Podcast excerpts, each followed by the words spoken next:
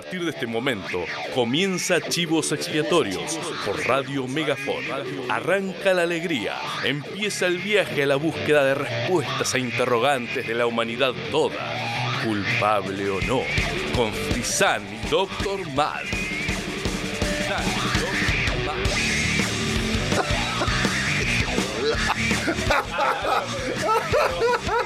Perdón. Vámonos.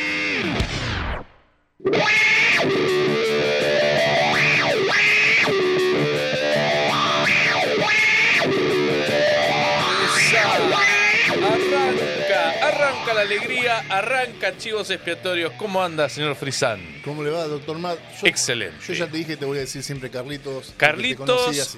el, el que le gusta tomarse varios litros. Los ¿Ah? huevos larguitos. En un rato vamos a tomar unos litros porque parece que hay recital por ahí. Bueno, eh, bueno, larga esta, esta cosa linda que se llama Chivos Expiatorios acá en este sábado. Y bueno, va a haber Chivo Noticias, vamos a tener la previa, vamos a hablar con el Peti que está armando, armando para el recital de esta noche, el High Bailey eh, Stoner Festival, ahí en el Centro Cultural Mariano Ferreira, cito en Santa Cruz, al 300. Eh, bien, y bueno, después tenemos obviamente las Chivo Noticias, tenemos a Kane Ayelo, que viene a hablarnos de su carrera como actriz y también como docente de inglés, y tiene un montón de historias para contarnos, y además está con una obra de teatro. Sí, como asistente de, directo- de dirección, creo que es el segundo trabajo que está en este rubro. Y me acaba de mandar un mensaje diciendo Shending. El quinto evangelio. Ah, mira, Yendin, eh, una linda palabra en inglés. Ella que sabe inglés seguramente sabrá qué significa. Bien, y después vamos a tener la, el hashtag, obviamente a nadie le importa. En este caso, Frisar nos va a deleitar porque es un fanático del hombre de acero, o sea, Superman. Vamos a hablar de Superman porque esta semana estuvo de cumpleaños. Exactamente, podríamos haber hablado de Batman, que realmente es mi personaje favorito, en el hashtag a nadie le importa. Pero este debe ser Pero- tu segundo favorito, ¿puede ser? Y es Superman, es como que te gustan decir que te gustan las novelas gráficas y obviamente vas a decir que leíste, si sos de Argentina, leíste El Eternauta. Eh, Claro, muy bien. Pero bueno, ¿qué se le va a hacer? Eh, hay que leer Superman. Superman, el hombre de acero, ¿cuánto cumplió esta semana? 85. 85, mira, no llega a los 100. Bien, es joven. 84 este año Batman. Es un tipo joven, podría ser un abuelo de cualquiera de nosotros. Bien, eh, entonces tenemos eso y además tenemos obviamente la Sociedad de la Cinta, como verán hay unas cintas por ahí. Y vamos a alargar escuchando música del País Vasco, de Euskal Herria. ¿Y por qué? Porque esta semana, esta semana arranqué un curso de, de, de euskera. Ah, comenzaste. Qué bueno. Comencé un curso de euskera que es gratis en la universidad. Cualquier cosa después me comentás en el, en el, en el Instagram de Chivos Expiatorios y te doy la data. Acordate de seguirnos en nuestras redes. Estamos en Instagram, estamos en YouTube y estamos en Facebook. Y también, obviamente, eh, también las redes de la radio, ¿no? Nos estás viendo en vivo por YouTube o quizás en la página radiomegafon.com.ar y también el Instagram y el Face de Radio Megafon y te enterás también de todos los otros programas que hay programas buenísimos acá en esta radio que se está cada vez expandiendo más, cada vez más programas de diverso tipo, así que no nos dejes de seguir. Y bueno, vamos a escuchar música de allá porque también Fermín Muguruza, un gran músico de aquellas zonas del norte de la península ibérica, ahí lindando con Francia, tenés todos sus libros. Eh, tenía una banda que se llamaba Negugo Riak y junto a Manu Chao hicieron este tema que se llama Gora Herría, algo así como Arriba, Pueblo.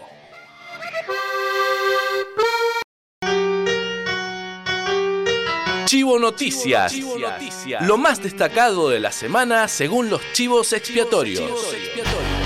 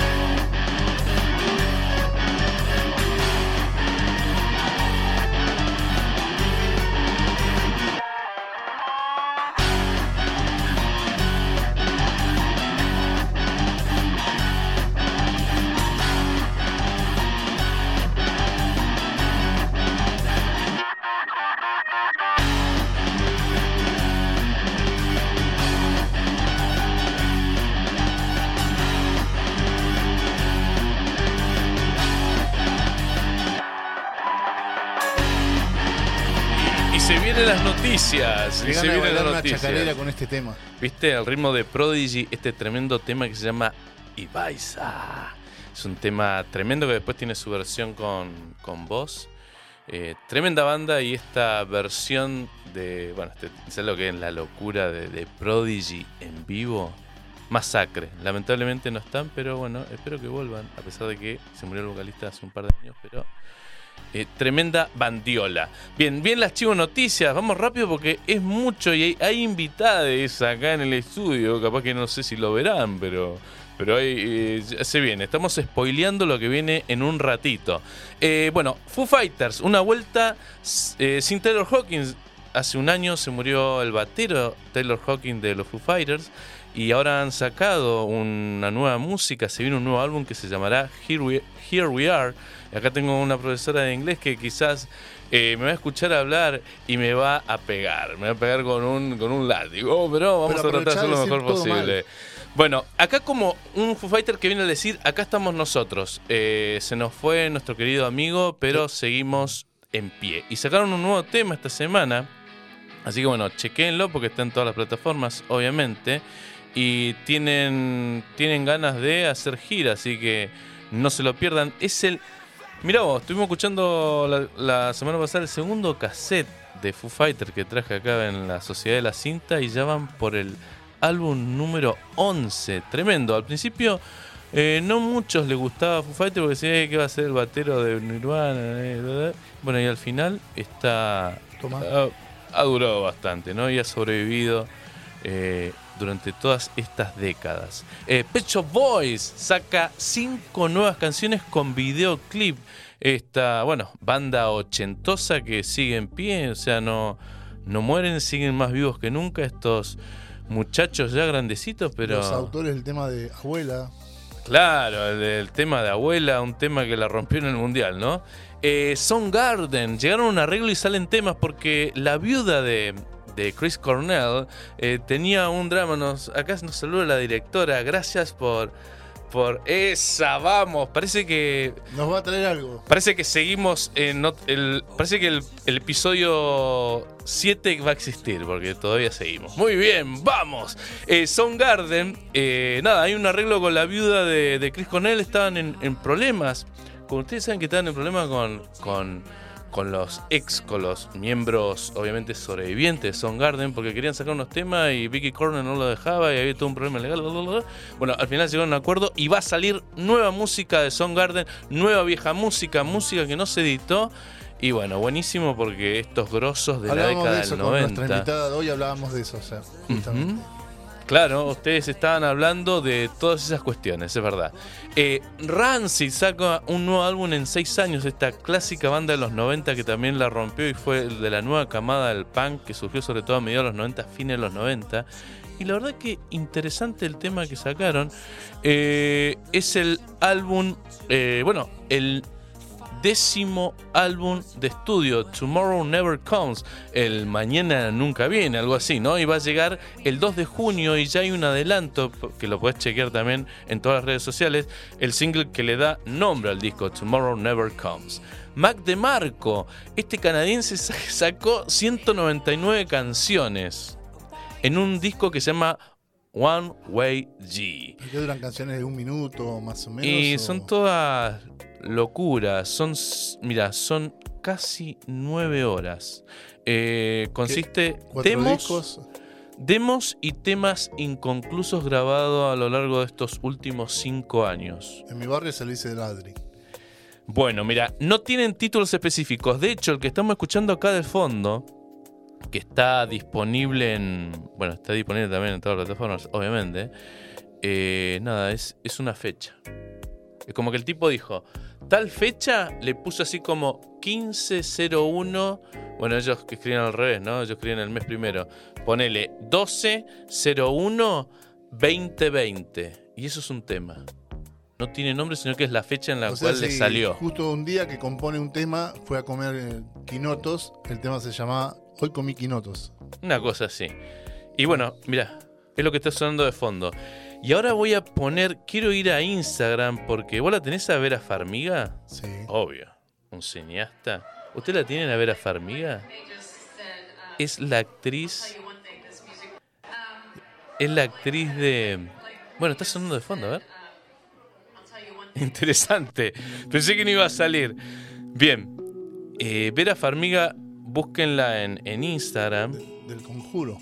La actriz del conjuro y de otras pelis. Eh, el, el niño de pijama rayas, ¿no? También, y es la madre de la chiquita de la que hace de Stranger Things de Eleven en la segunda de Godzilla. De Mira, las de ahora.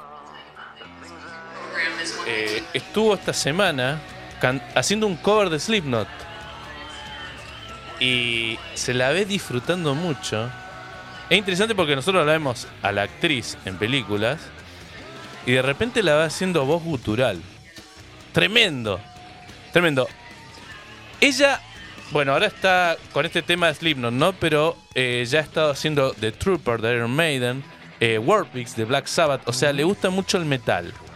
Y no solo actriz, entonces, sino que también. eh, y aparte, lo hace el estilo de, de lo metalero, ¿viste? No es una chica tímida que va ahí, eh, sacude y mollea. Y... Así que busquen Vera Farmiga en Instagram, síganla.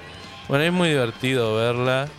Eh, espera que no llego acá al. Esto es producción en vivo. Mira, escuchen, a ver. Ahí está.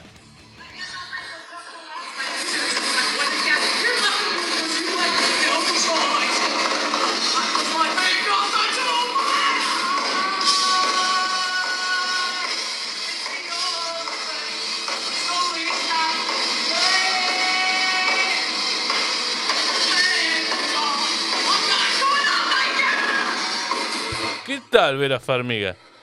Bueno, a full, haciendo metal, eh, no solo actúa, sino que también eh, canta, así que espectacular. Noel Gallagher es noticia porque sacó un nuevo videoclip, se viene una placa, está haciendo música muy linda Noel Gallagher, Un uno los... invitado Liam. Claro, eh, así es.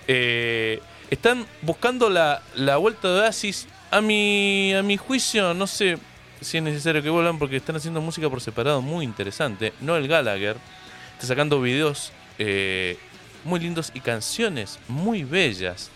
Eh, bueno, en el último videoclip que sacó hace dos meses está la actriz de de la nueva, eh, ¿cómo se llama? Eh, The House of the Dragon, eh, la que hace de Ranira. Eh, bueno, está ahí de actriz. ¿Grande o la chiquita? La chiquita, Ay.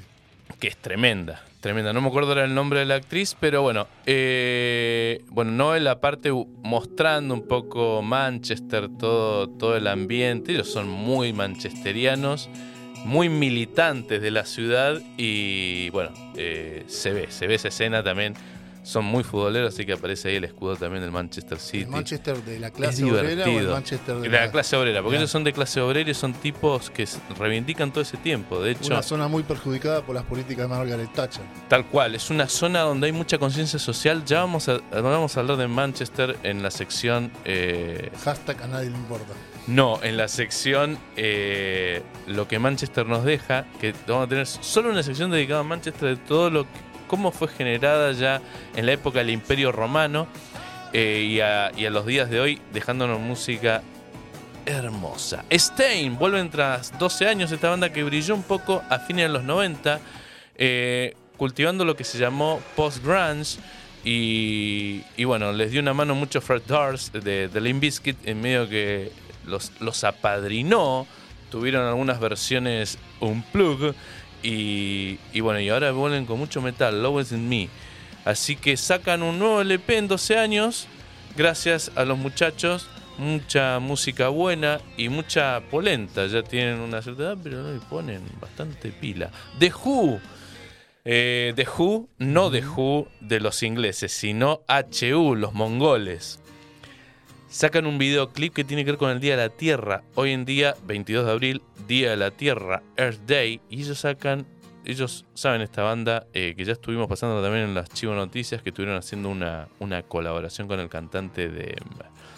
de ahora se me fue. System of Down, ¿sí? Sertankian.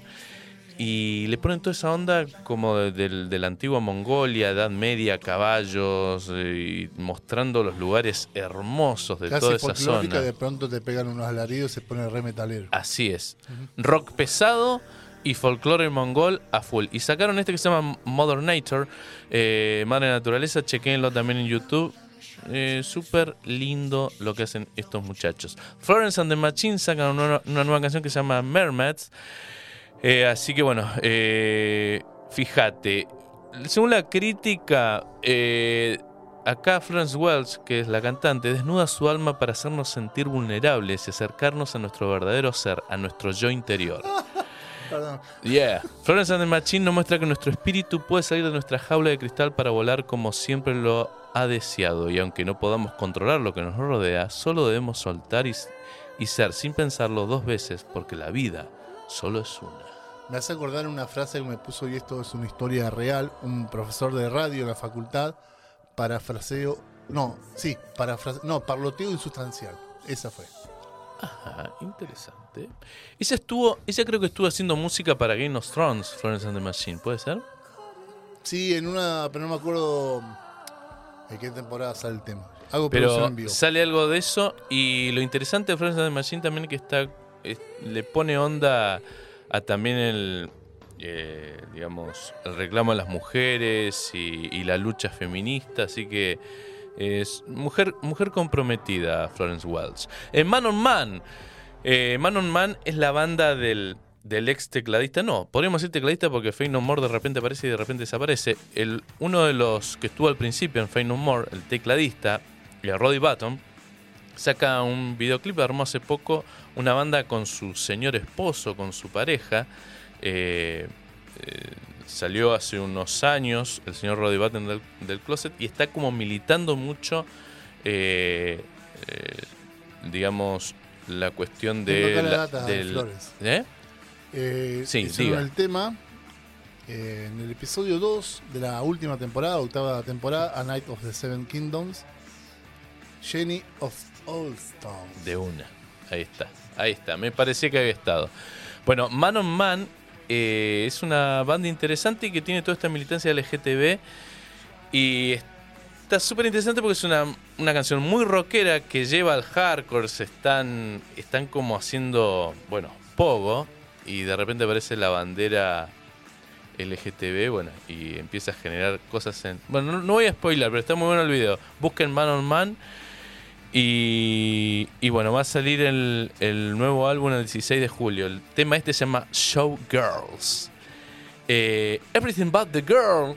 Volviendo a los 90, esta banda que volvió después de 500 años que tuvieron fueron un One Hit Wonder, que fue eh, Missing. Tremendo tema Missing.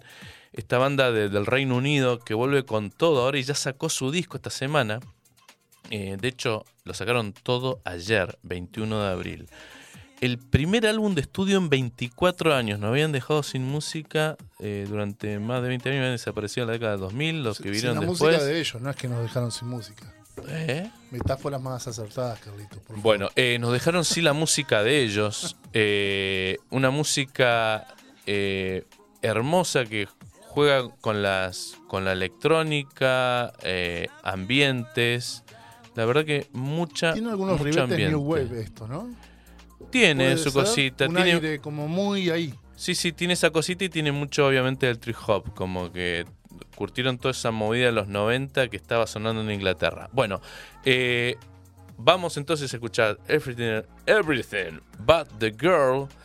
Y este tema, ¿cómo se llama el video de este tema? Bueno, no me acuerdo. Vamos.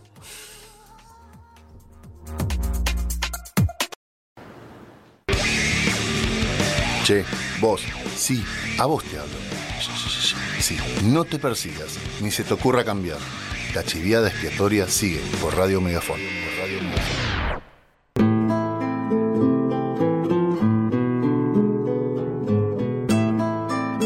La previa. La previa. Una exclusiva con los artistas antes de subir a escena. Antes de subir a escena.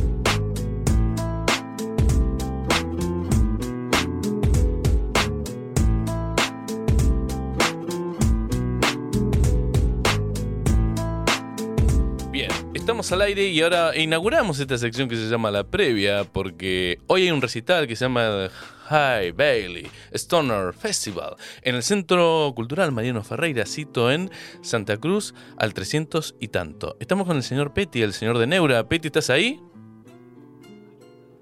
A ver, ¿sale o no sale? Ah, tengo un problema con el celu. Mm, ahora me acordé. No, no. Tengo un problema con el celu. Tengo un problema que no me anda el coso. A ver, vamos a tener que salir por acá. A ver. No, déjame que yo te. A ver, vamos a ver que acá hacemos producción, en vivo. Esto es. Vamos a poner palantito. ¿Ahí nos escuchás? Yo los escucho, ¿ustedes me escuchan? Excelente, querido. Recordemos que va a haber un delay por WhatsApp Perfecto. de un segundo más o menos. A Pablo no lo escucho, a Carlito sí. Vamos. Eh, bueno, Peti, eh, Bueno, ¿cómo. ¿cómo viene la movida hoy?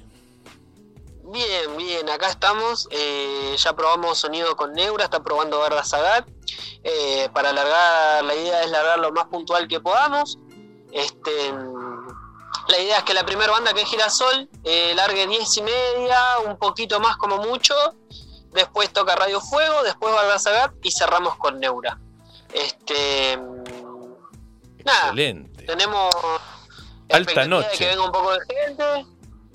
Eh, nada, hay un buen sonido, armamos todo bien bonito, la verdad que se presta para un buen festi que hace rato no sucedía, un festi sonar. Eh, para, para que la gente sepa quiénes son, eh, ¿quiénes son ustedes, Neura? ¿Hace cuánto se formaron? Eh, hacenos un resumen, más o menos, de cómo Ah, viene la movida. dale. Neura surge porque una vez en la facultad, allá arriba en la Universidad del Comahue, en, una, en un evento que había, pintó una zapada y coincidimos con Nico y con Pedro y tocamos unos temas, creo que de Flema.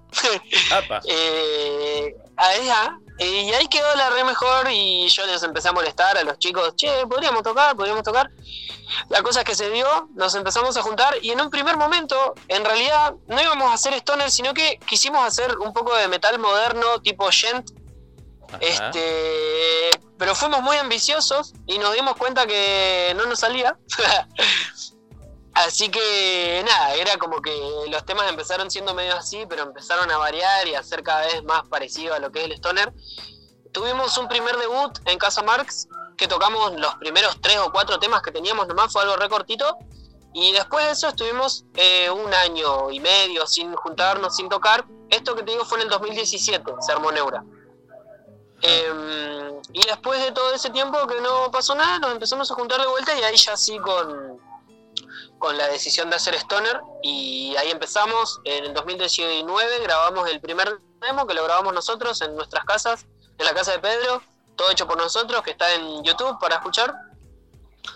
Y de ahí tuvimos ya un- una cosa bastante encaminada, digamos, empezar a tocar bastante seguido eh, y a seguir componiendo. Y desde ahí que no hemos parado, digamos. No tocamos todos los fines de semana, pero desde ahí que no, no paramos y siempre estuvimos juntándonos, componiendo, viendo la manera de grabar y esas cosas. ¿Y qué más difícil? ¿Ponerle el nombre a la banda o ponerle el nombre a los temas? Sabes que en este caso los temas, porque el nombre de la banda ya lo tenía yo pensado en mi cabeza de antes. Por alguna razón tenía ese nombre en la cabeza y le dije a los pibes, che, si se llama así, uh, sí, de una, y quedó. Así que todavía tenemos temas que no tienen nombre, que son tema nuevo 1, tema nuevo 2, tema nuevo 3, así que en ese sentido es más difícil. Eso. Quizás también porque al ser más instrumental, eh, queda en manos de la canción ver cómo se llama. No hay una letra que nos diga, bueno, habla de tal cosa, entonces se llama así. Sí, es como que tiraron en el último tiempo no hacer como más instrumental, ¿no? Sí, sí, sí, en el demo todas las canciones tienen voz, que son cinco canciones, esas todas tienen voz, pero más o menos una, y del demo, eh, de las que tienen voz, tocamos solo una, eh, porque tocamos más temas nuevos, digamos, ahora, que hemos hecho después de grabar el demo, eh, entonces son casi todos instrumentales, entonces empezamos a tocar más instrumental porque nos gusta hacer los temas nuevos, más que algunos de esos viejitos, digamos. ¿Qué tal? Si pueden escuchar, eh, invito a todos que escuchen en, en YouTube, está el demo ahí totalmente disponible. Pueden seguirlo a ustedes en las redes, ¿no? Están en Instagram, todo, ¿no? Sí, sí, en Instagram neura.stoner, en Facebook neurastoner, en YouTube. Bueno, el demo está subido a mi página también, pero bueno, como venimos con ganas de sentarnos, instalarnos a grabar lo nuevo, en breve seguro también estaremos creando el perfil de Spotify y esas cosas para subir todo el material nuevo, que la idea es que este año eh, sacar, sacar sacar un EP, quizás dos, con todos los temas estos nuevos que tenemos que todavía no están grabados, eh, armar algo ahí, capaz un EP, un disco, dos EP, algo así, es la idea que salga este año. Genial. ¿Cómo podrías eh, definir tu música, lo que hacen así la gente? ¿Qué es el stoner? ¿Qué, o sea, ¿qué, se, ¿qué espera la gente hoy? Si para alguien que nunca escuchó el estilo, ¿qué es, ¿con qué se puede encontrar esta noche en el Mariano Ferreira? Alguien que nunca escuchó el estilo hoy se puede encontrar eh, primero con, el lado bastante lo tradicional del stoner, porque Barda Sagat y Radio Fuego son bandas que tienen esa tradicionalidad del stoner bien noventero. Eh, con Neura por ahí ahora estamos yendo más al Doom. Eh, y Girasol hace rock setentero, así que es un buen comienzo justamente al ser la primera banda. El stoner yo le definiría como esa mezcla entre los 70s y la psicodelia con lo pesado que se empezó a gestar, a gestar en los 90, esa mezcla de la psicodelia con el metal, con el hard rock. Entonces, no es ni muy blando ni muy pesado. Para mí el stoner como que lo defino ahí, como que es uno de esos géneros que está en el medio. De todo. Y que tiene su, su cuota de, de, voladez y de psicodelia y como si tiene su cuota de riff pesado y distorsión. Es como la mezcla perfecta entre las dos cosas para mí. Espectacular. Así yo creo que alguien que, que viniera hoy sin conocer el género se llevaría eso se iría diciendo, uh, es como medio Black Sabbath, medio setentero, pero al mismo tiempo es medio pesado. Claro. Sería esa la impresión. Así que genial. Bueno, entonces ahora en un ratito ya arrancan, decías, diez y media. Bueno, ahí está re bueno, podés eh, comprarte una birrita. ¿Y la, la entrada cuánto está? La entrada está 1500, que es el precio que estaba anticipada y es el mismo precio en puerta. Este, 1500, eh, siempre charlables, siempre charlables. Si hay alguien ahí escuchando que duda porque no le da el bolsillo, siempre charlable. Mira vos, que, no se pierda noche de bandas por, qué amigable. por eso. Sabemos que es difícil para todos, así que. Excelente. Bueno, Peti. Eh, eh, y nada, eso. Dale.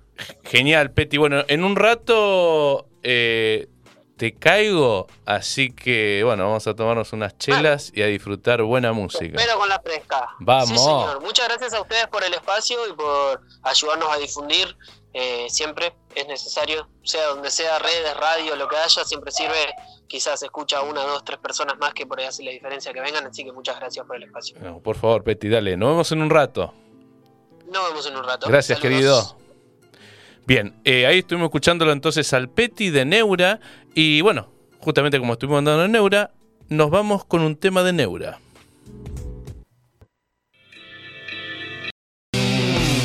Entre chivos. Entre chivos. Un espacio para conocer o hablar de cosas importantes y no tan importantes.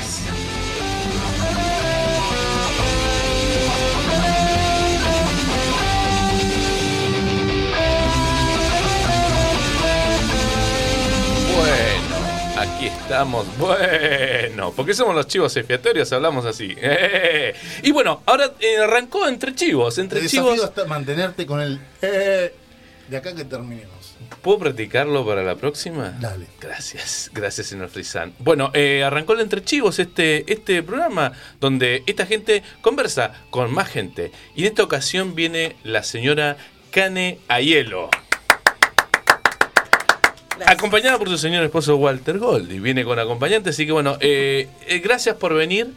Nadie quiere venir, así que nada, gracias por haber venido. Era la quinta en la lista, Cani. Este, me di cuenta, me di cuenta. Gracias por la invitación y, y Frisan sabe que yo lo sigo a muerte. Sí. sigue desde cemento. desde cemento, sí, Y a vos también. Nos vemos poco, nos vemos poco, pero. Sí, pero nos, nos re vemos en las redes. Sí. Estamos pendientes de lo que nos pasa cada rato. ¿Dónde vamos? ¿Por dónde estamos? ¿Vos decís que Don Frisán con esta relación se va a poner celoso?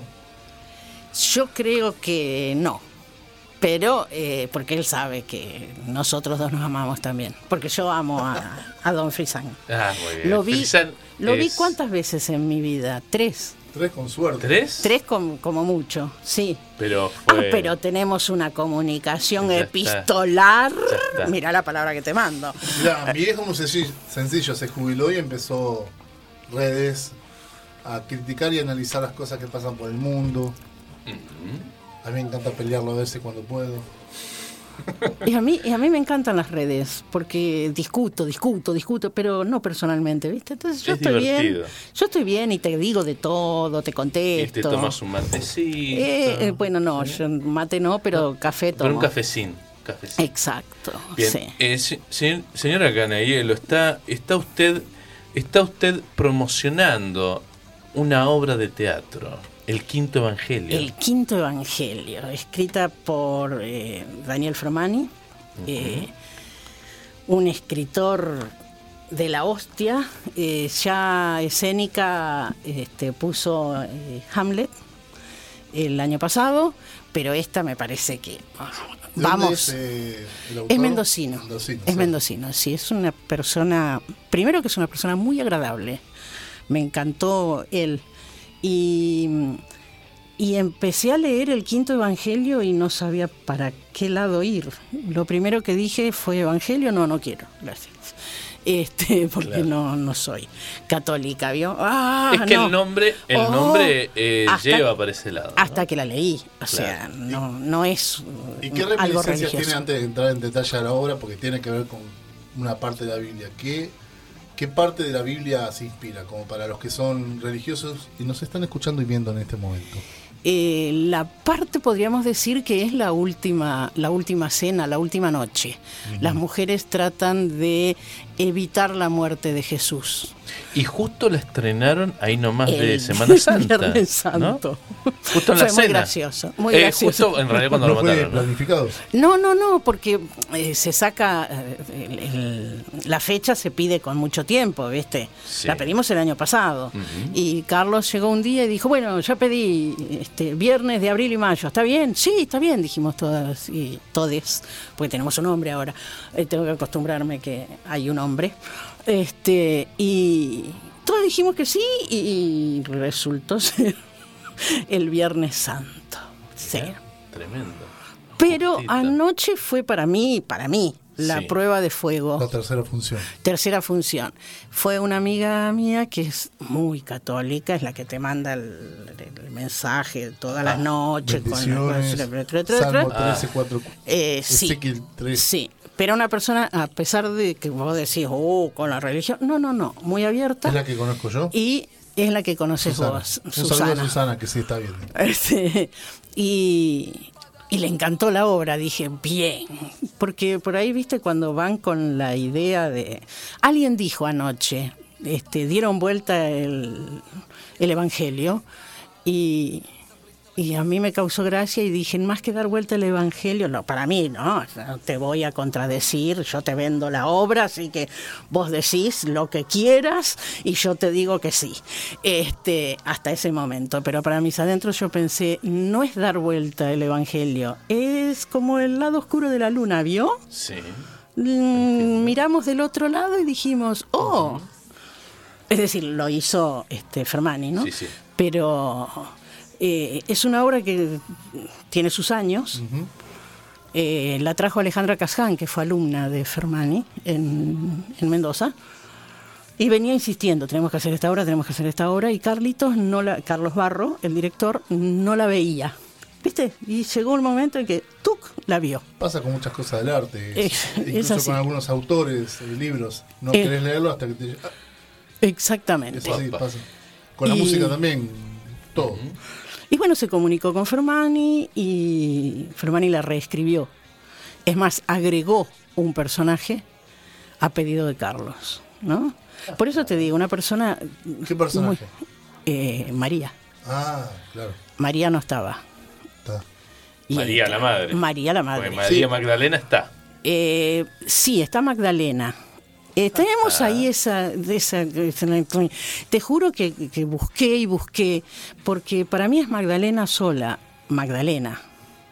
Y después la iglesia aceptó ponerle el María, porque el María es para las vírgenes, para la iglesia. Ah, mira. Mira, claro. Aunque usted no lo crea, yo soy María. Va, en, en los papeles, Sí, sí, sí. obviamente. Eh, no existe para mí. Eh, y por eso te digo, es para mí es Magdalena. Pero esa soy yo, interpretando. Sí, lo que tiene la obra, eh, para contar alguna, algunas cosas a los quienes nos estén escuchando ahora.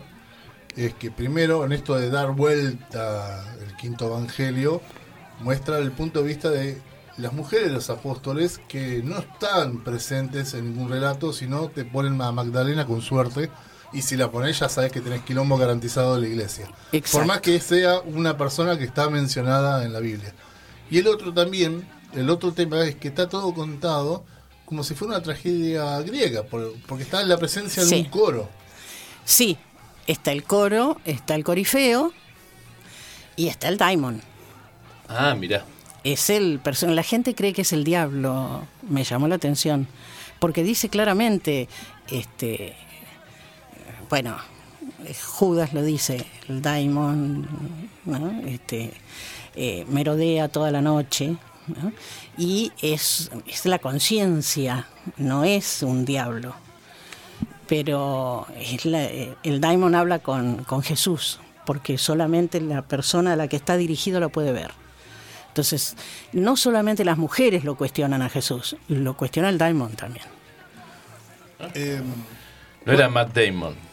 No, Damon Albarn tampoco. no, Era el Damon. es, es daimon, así nomás, como se, se escribe y se pronuncia. también tiene algo interesante. Yo, por- yo por, de momento la vi una sola vez, seguramente repita para observar algunas cuestiones. Hay que verlo Porque en esta veces. función me de- detuve más en el aspecto técnico que, que tiene que ver con las luces, la música.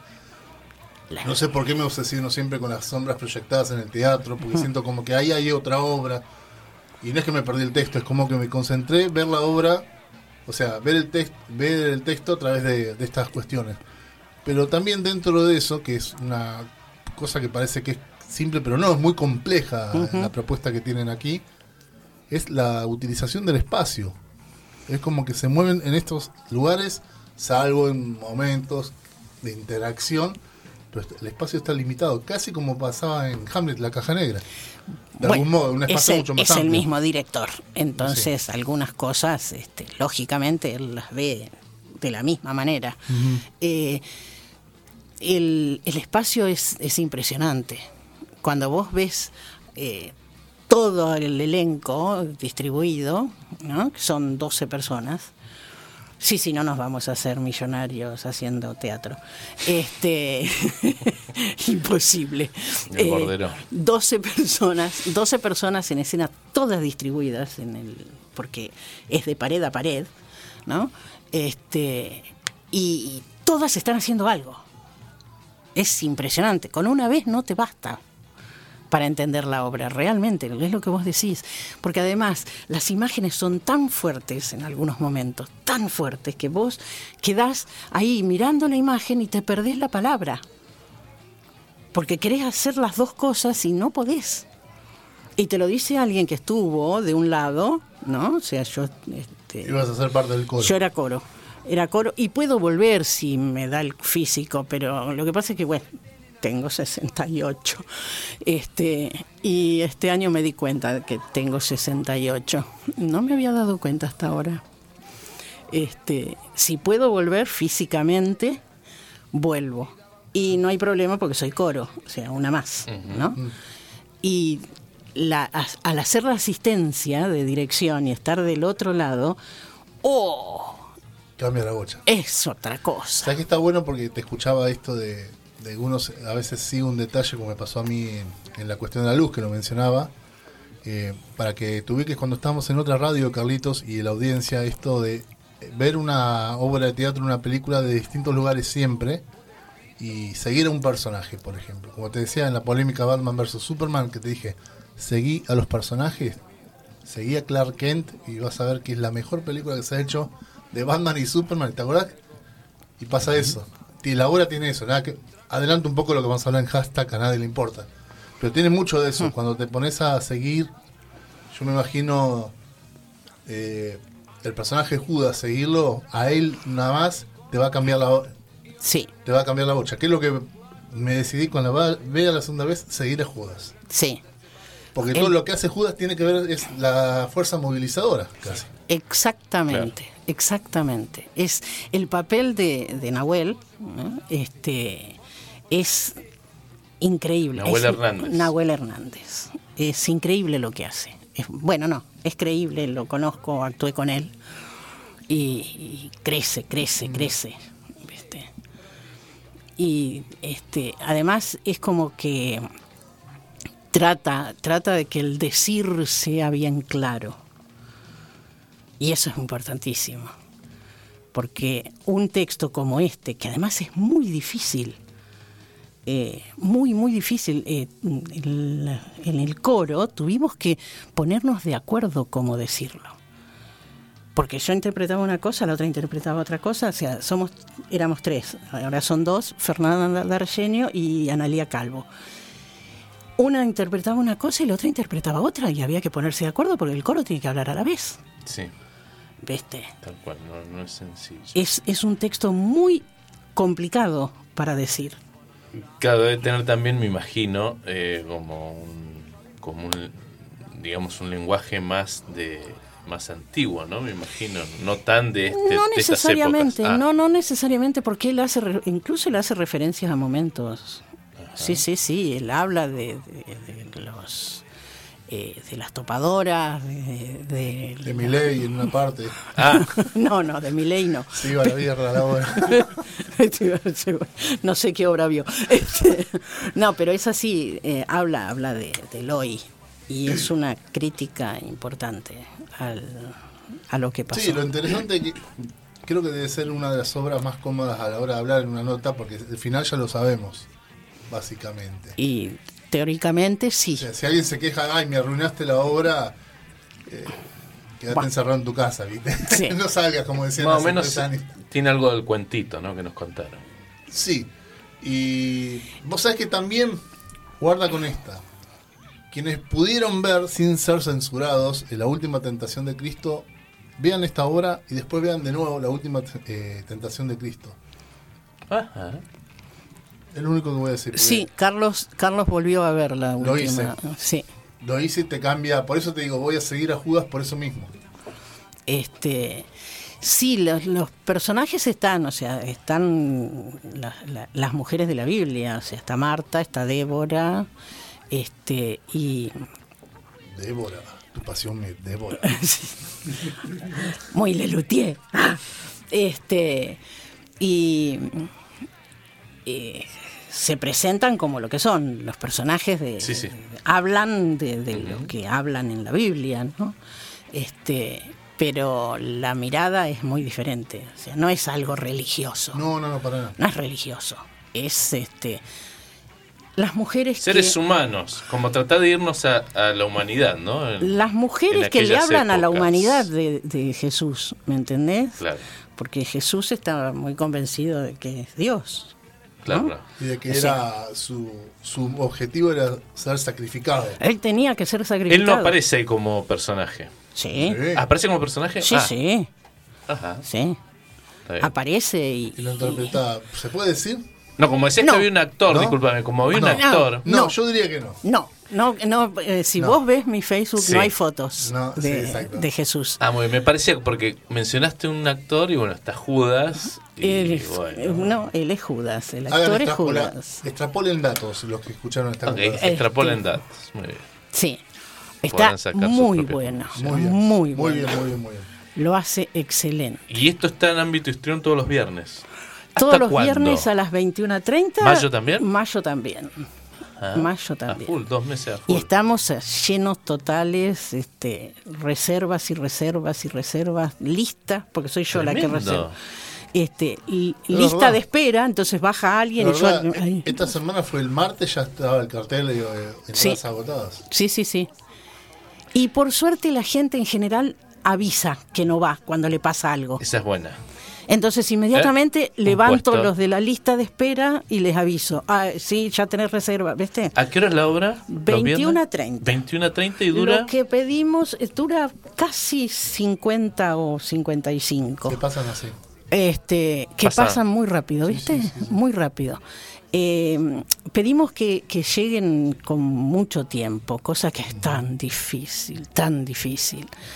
Porque Y primero decís que que queremos lleguen media hora antes. media hora antes. Sí, básicamente si se acomodan Sí, y arranca que- la obra. O sea, toda la gente tiene que pagar la entrada, no hay Sí. entradas anticipadas. sí, Entonces hay que ir a la taquilla y hacer cola, y de- etcétera, Y se etcétera. acomodan, tiqui, Se tiqui, toman algo algunos y Está bueno el stream porque tenés para escabiar está buenísimo. y morfar. Exactamente, Vamos. antes o después. ¿Por qué el gesto morfar es así?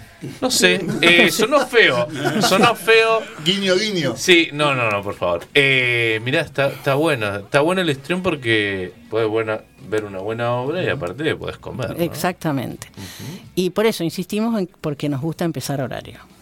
Bien. Y sí, No hay- yo- vos- a vos te debe pasar lo mismo. Es la no hay peor cosa que la gente no llegue y vos tenés que. Vos estás dos horas antes. Estás todo vestida, maquillada, todo listo. Claro. Ya hiciste todas las pasadas que tenías que hacer. y- Sí. Y no Y peor son llegan. los que llegan 15 minutos la obra ya empezada y aún así insisten en entrar. Y, Ah. y, eh, ¡Ay, esta sala! Bueno. Sí, sí, anoche hubo una. Ah, y la gente, discúlpame, porque eh, no, no aprende con el tiempo. No. Sigue ocurriendo. No. O sea que en una época en la Orquesta Sinfónica de Neuquén y lo hizo, lo hacían tanto eh, Naldo Labrín cuando fue director como Andrés Torcachera, el actual director. Llegaba la gente tarde hasta que no terminaba la primera pieza completa, o sea, en el intervalo no podían entrar si querían entrar, porque interrumpe. Y cambia el clima. Sí, de de hecho tenés piezas, por ejemplo, imagínate una obra de teatro que necesitas crear ese clima de intimidad sobre todo este, este texto Sí. en, un, en una obra de música clásica, son cuatro movimientos. Imagínate entrar a la mitad, entre el tercero y el cuarto movimiento de la novena sinfonía. Yo, director, le revoleo la batuta. No, no, aparte no entiendo cómo alguien entra más tarde a ver una película o una obra de teatro. o se levantan 10 minutos antes de que termine, también existen esas. ¿eh? Bueno, pero por ahí no les gustó, qué sé yo. Está bien. ¿viste? No, pero 10 minutos Yo antes. no me levanto. Igual, me- me- puede no gustarme. No me han gustado muchas. Este, pero por respeto a. Sí, ¿Tenés sí. alguna frase, por ejemplo, cuando vas a ver la obra de un amigo? Te voy a poner un apriete, pero bueno, ya te dije que te iba a pasar esto. Eh, te pregunta un amigo una obra de teatro y te pareció una garompa. ¿Cómo se lo decís? Qué pregunta típica, ¿eh? Eh, eh, no lo digo. no. Pero, ¿por qué? Pero esa, esa persona pregunta. ¿Qué Porque te pareció? pre- Mira, ¿Te gustó? ¿Te gustó? Qué, qué fea pregunta esa, ¿eh? Mira, en una es época- A muy él le pregunté, a él le pregunté con esta obra Es y es la primera pregunta. vez que la primera vez que mirá que ha visto obras en las que actué, la primera vez que me dice me gustó. ¿Será porque no estoy? No, hemos, te he dicho. No, lo que tiene es que. Pero qué asistencia de dirección. Acá lo que. Acá hay una Pasa, pasa, de en una época mucha gente me llamaba, o sea, che, venite a ver la obra, todo eso, y después me preguntaban porque sabían que si, si a mí había algo que no me gustaba, se los iba a decir sin ningún tipo de problema ni y sin filtros. Pero aprendí que hay gente que después se enoja, porque cuando te pregunta para qué me preguntas y después te enojas, a, a decir esas cosas que se podrían llegar a mejorar levemente, teniendo en cuenta que uno lo está diciendo en lugar de que a mí me hubiera gustado Claro. que que en un lugar crítico en sí mismo. O sea, Sí. ver las potencialidades, bueno, me- cómo mejorarlo. Según vos. Pero si no, a veces, y por suerte, hace rato que no lo digo, me tengo que acercar demasiado al micrófono para que se escuche bien fuerte, ¿viste? Estás teniendo una voz. Ay, sí. Estás bien en el curso de, Sí. de locución. Locución. Estás avanzando. Digo la siguiente frase. Es un trabajo interesante, de múltiples interpretaciones. Yo digo te felicito. Ay, te felicito. ¿Te gustó? Ay, cómo disfruté. Te- no, que, no te digo qué, disfruté, a lo mejor disfruté el vestuario, qué sé yo. Este, Es que me ha pasado, pasa eso, a veces te gusta más la obra por el vestuario es- o un momento específico que esperás ese momento, sí. ese momento, y eso ya vale la pena. Y yo personalmente prefiero que no me digan nada. En ese momento. Después vení, charlamos y me das toda la- la- tu opinión, que se puede cambiar, que no se puede cambiar. Una vez alguien me dijo, alguien que es muy amigo mío, me dijo, mantuviste el personaje toda la obra. Y, Ah. lo, y lo miré y le dije, qué lindo comentario a esta altura de mi vida.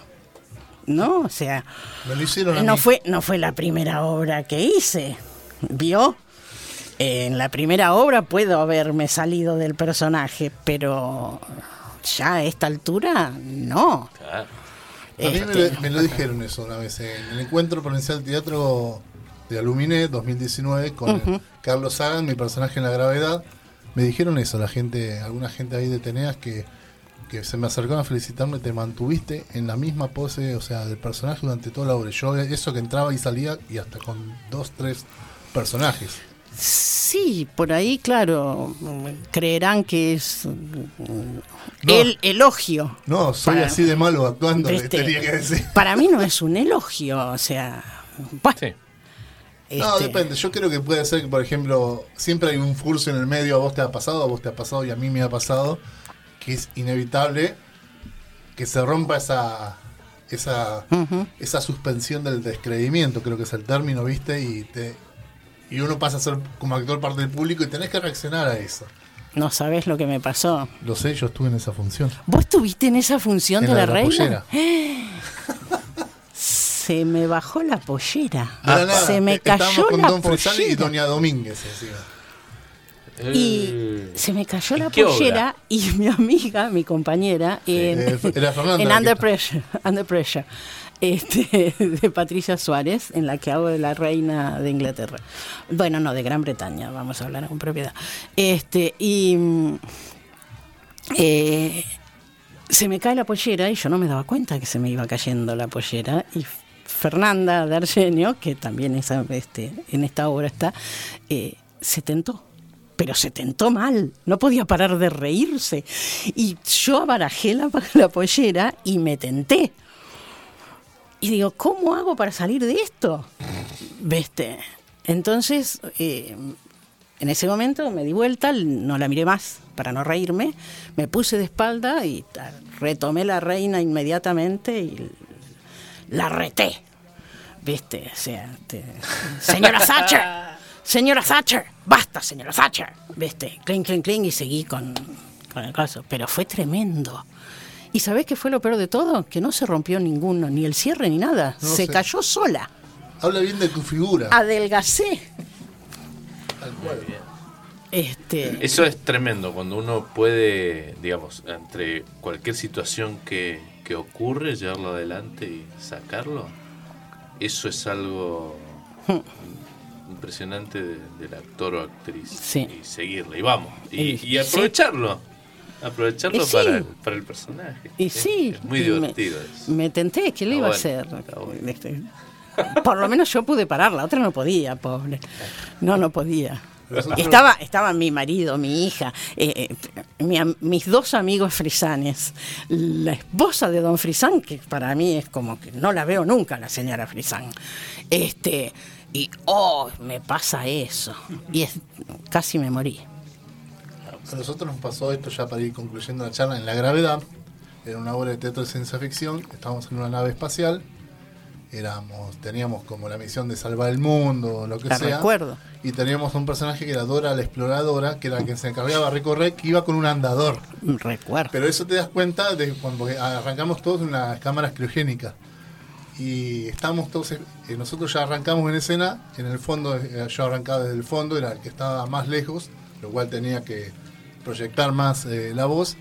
Y estaba entrando la gente, de pronto empezamos a escuchar ruiditos de tac, tac, tac. Uno- un, un espectador que, una espectadora que entraba con un andador como el que teníamos de Dora la Exploradora, que te dabas cuenta después de todo su discurso que estaba sentado, que agarraba y se iba a explorar el planeta con un an- Sí. El esfuerzo que hicimos todos, por lo menos para no reírnos, ¿viste? Eso fue Porque- glorioso. Pasan muchas cosas, y es, es hermoso. Che, no me quiero ir sin, sin contar el elenco, ¿eh? Mirá Por que son favor. un montón, ¿eh? Por favor. Igual te Este, quedas para el cassette, me imagino. 12. Vos podés creer que tengo cassettes, pero no acá. Pero te los voy a buscar y te los doy, si quedan. Tenemos cantidades de CDs, tiré, tiramos cassettes, pero algunos sobrevivieron. Serán aceptados. Este, Se han aceptado en la sociedad de la cinta. Perfecto.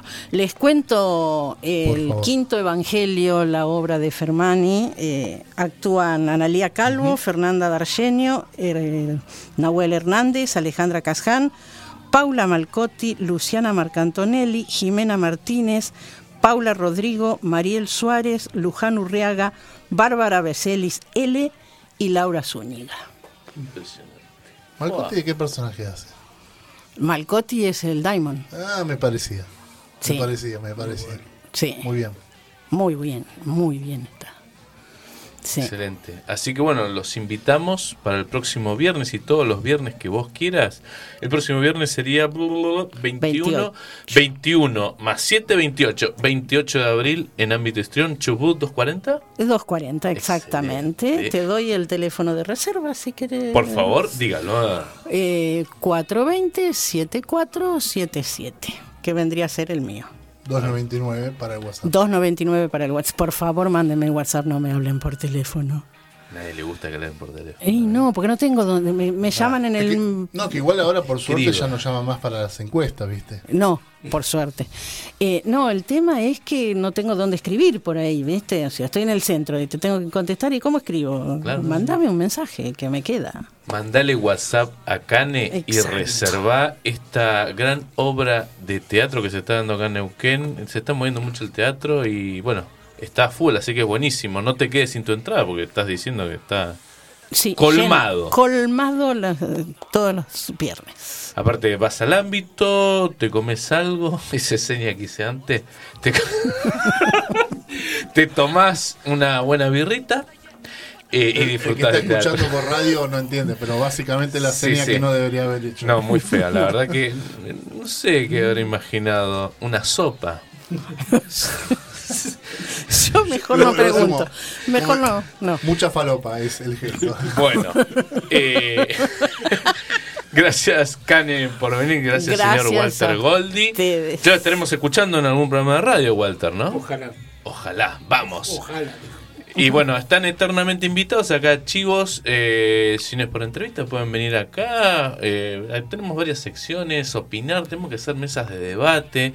Eh, ustedes ya saben dónde estamos, ¿eh? Perfecto. ¿sí? Tenemos acá la Sociedad de la Cinta, hay un montón de lugares.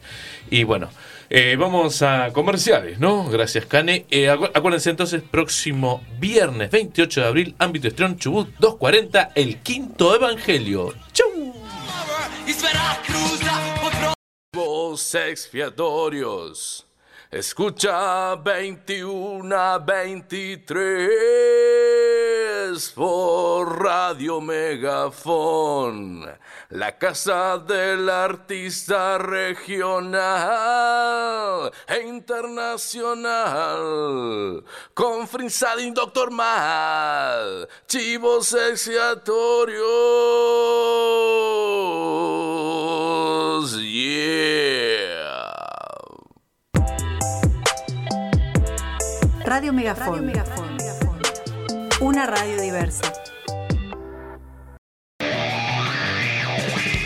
Chivos expiatorios. El programa que tiene la culpa de todo.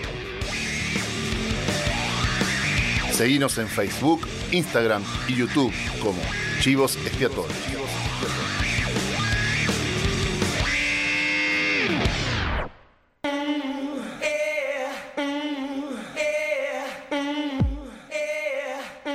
La sociedad de la cinta. El vinilo ya fue. Ahora en Chivos Expiatorios, Frisani y Doctor Mad pa- pa- pasan cassette. Pasan cassette.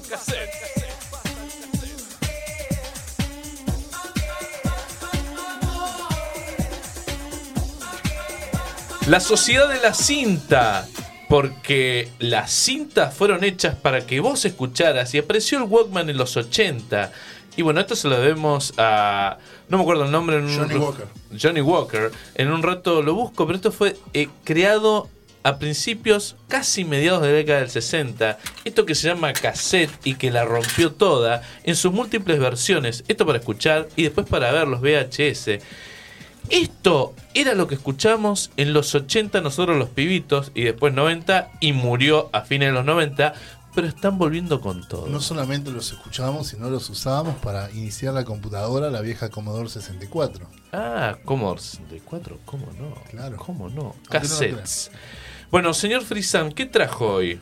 Traje, no sé si es el segundo o tercer disco o cuarto de Ignacio Copani, Qué lindo. No sé en qué estado está.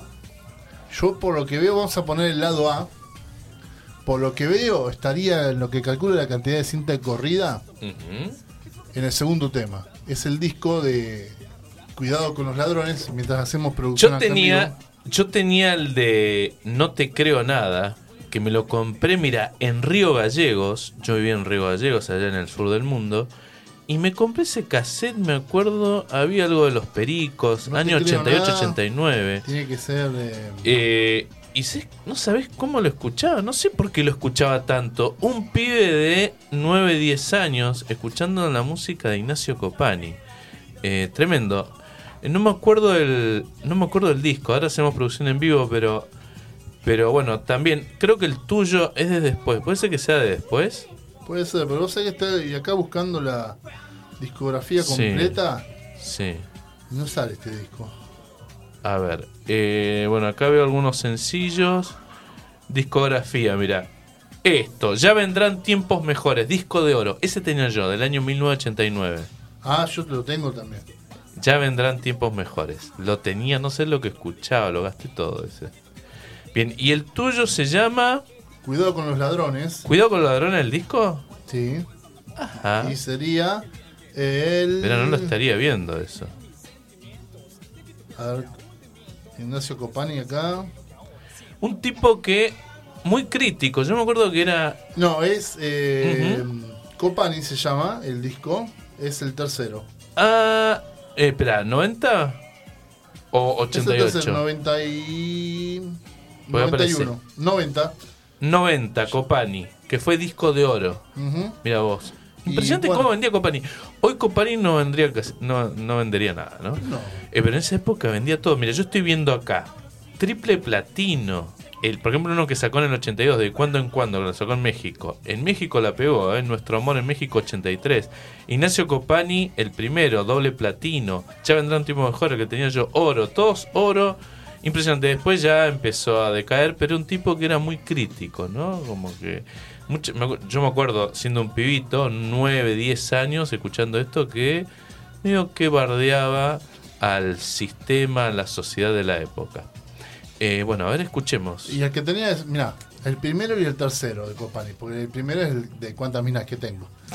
Tema censurable hoy. Censurable hoy en día. Bueno, vamos a escuchar a ver si efectivamente está en el tema 2, que sería la marcha de abundancia, que yo considero que es como si fuera, eh, los tanqueros me sabrán disculpar, eh, Cambalache de los 90. Sí, la marcha de la abundancia. Te la canto, ¿eh? te la canto, te la puedo cantar. Ah, te la sabes. A ver. Por lo menos la primera parte.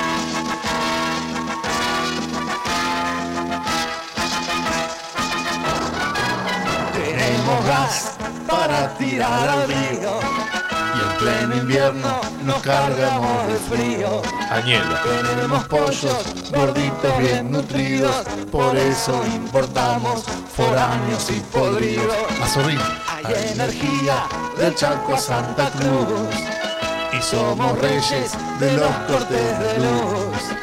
Tenemos vacas y tanto toro nuevo y 100 gramos de carne nos cuesta más que un huevo. Siglo XX Cambalache. La abundancia, la abundancia nos inunda.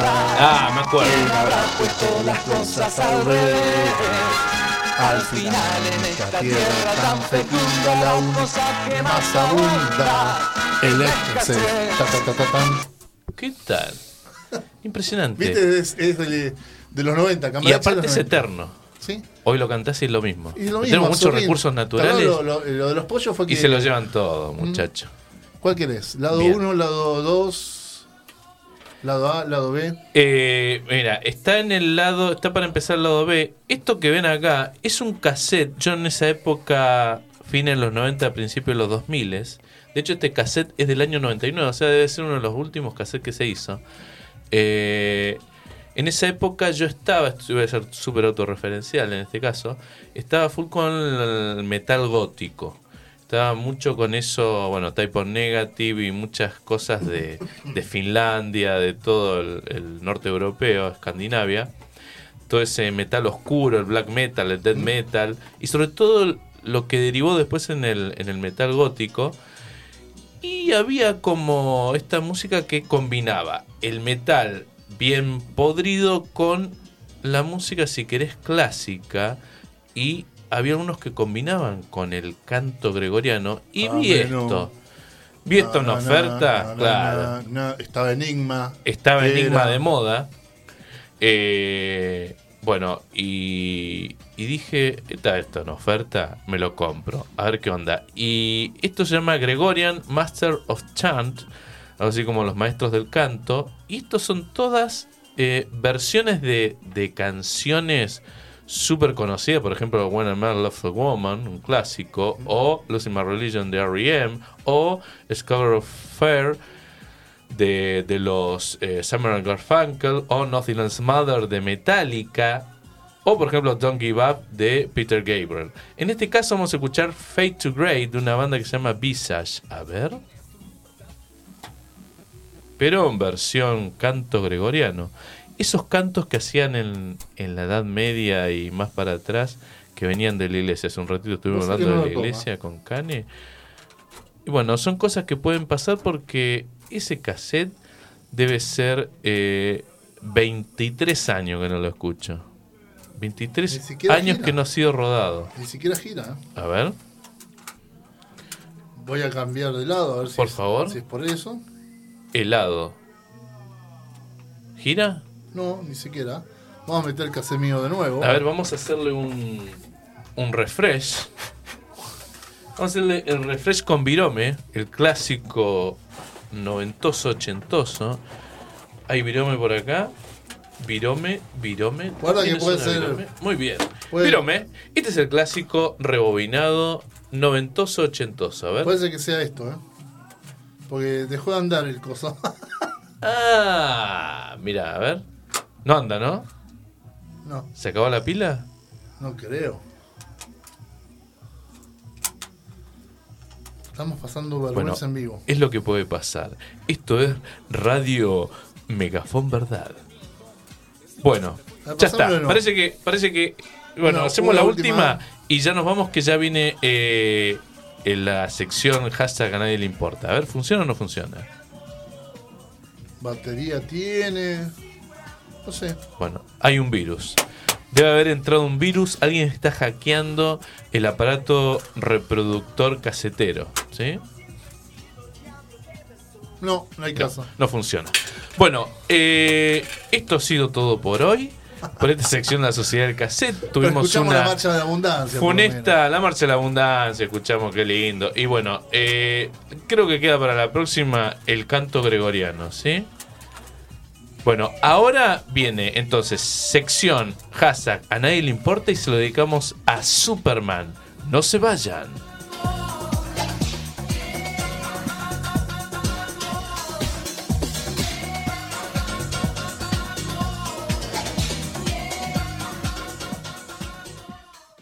Chivos expiatorios, escuchá de 21 a 23 por Radio Megafón, la Casa del Artista Regional Internacional con Frisana y Doctor Mar. Chivos expiatorios, yeah.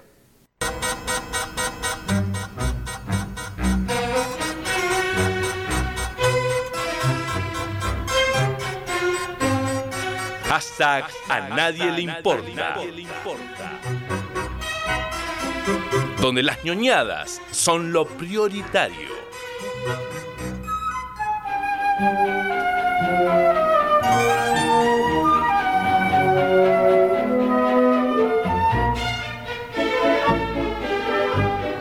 ¿Cómo estás? Esa. Vamos, arranca Estaba Superman. Sí, estaba tratando de ver si podíamos solucionar esto que andaba. Yo creo que debemos haber agotado las pilas. Así que bueno, Bueno, cosas que pasan. puede ser, cosas que pasan. Uh, qué tema. Bien. Bien. Es una música que nos lleva. Sí, en realidad esta este tema, y no vamos a. Todo lo que ven acá en la mesa, quienes estén viendo por YouTube, no es que vamos a hablar de todo esto, tal vez sí, tal vez no. Lo traje para. eh, Maybe. por un tal vez o para decir, miren lo que tengo y ustedes no. Uno nunca sabe. El ñoño quiere mostrar lo que tiene. Bueno, este tema que escuchan ahí pertenece a una película animada de Superman que adapta All Star Superman. Que esto lo puedo contar eh, brevemente. El, el que está a cargo ahora de destruir todo el universo de DC en cine, que es James Gunn, tomó elementos de, por lo menos de parte del mensaje de humano que tiene All Star Superman, que es que a mí la verdad me preocupa, porque justamente lo humano que está ahí es porque el personaje está muriendo en esa historieta. Recibe una sobrecarga de energía solar y se da cuenta que va a morir y es despedirse de todos sus seres queridos y toda la gente con la que estuvo a lo largo de su etapa como Superman, hasta que finalmente, eh, perdón, muere. A mí me preocupa que si ese es el costado humano que va a tomar, eh, la gracia es que justamente está muriendo, no de que queda vivo. Claro. Pero bueno, no importa. Pero este tema, así, vos no te pensás que va a estar este tema así en una película de superhéroes y menos aún en una película de dibujos animados que adapta una historieta. Así que, como para arrancar esto, para hablar de historietas hay que leerlas. Si no las lees o leíste dos, tres cosas, mejor cállate la boca. Sí, dejemos a Frisan que Frisan sabe. Esta semana eh, me parece interesante hablar de este personaje que cumple años. Ochenta y tantos. 85 para ser exactos. 85 años salió entonces en el año 1938, ¿no? Exactamente, 18 de abril de 1938 se publicó la primera historieta. de- Bájame un poquito la cortina porque me dan ganas de ver la película. ¿sí? De agarrar el Blu-ray, No, no es porque me irte, irte allá y dejarnos acá en banda. Chao, me voy a casa. Y no es porque me molesta el volumen, sino que porque me dan ganas de ver la película. Eh, el 18 de abril de 1938 se vio publicada en la editorial que después se tra- transformó en DC Comics la primera aventura, Action Comics número 1, la primera aventura de Superman, que, cuya tapa es esta mística, para quienes estén viendo, mira, la pongo acá o ahí en cualquier lado, bueno, es la tapa de Superman levantando Ahí creo que lo toma Caserta, ¿eh? ¿Ven? Bueno, salió publicada esa. A ver. Ah, bueno, bueno, sí, sí, por favor. Perfecto, ahí sale, perfecto. Bien. eh, después puedo hablar algo de esta etapa, porque hay mucha gente que habla, eh, no entendió Superman, sí, estamos de acuerdo. Un vehículo de la década del 30, déjame chequearlo, ¿eh? Sí, tomá, agarrá. Por favor. Eh, pero bueno, depende de quién escriba, ¿no? Eh, salió publicada la primera aventura de Superman, pero uno piensa, esto es que estas dos personas que crearon a Superman se sentaron un día, che, tengo ganas de esta historieta, y al día siguiente salió publicada. Exactamente, ahí tenés el Action Comics Action número uno. Comics. Eh, sí, la Action Comics número uno es, ¿no? Un personaje que levantaba autos. Sí. Pero la historia de Superman, así June. como personaje, 1938, 1938, es mucho más, más larga, no es que previo a la Primera Guerra Mundial. Qué época, segunda. ¿eh? A la segunda, digo. Bien, Joe, Joe Schuster y Jerry Siegel son los creadores, eran dos jóvenes eh, judíos. En parte lo, recalco porque la inspiración no vino precisamente de un superhéroe. Que se conocieron en la secundaria y, y uno de ellos publicaba, hacía su propia revista de publicaciones de cuentos de ciencia ficción.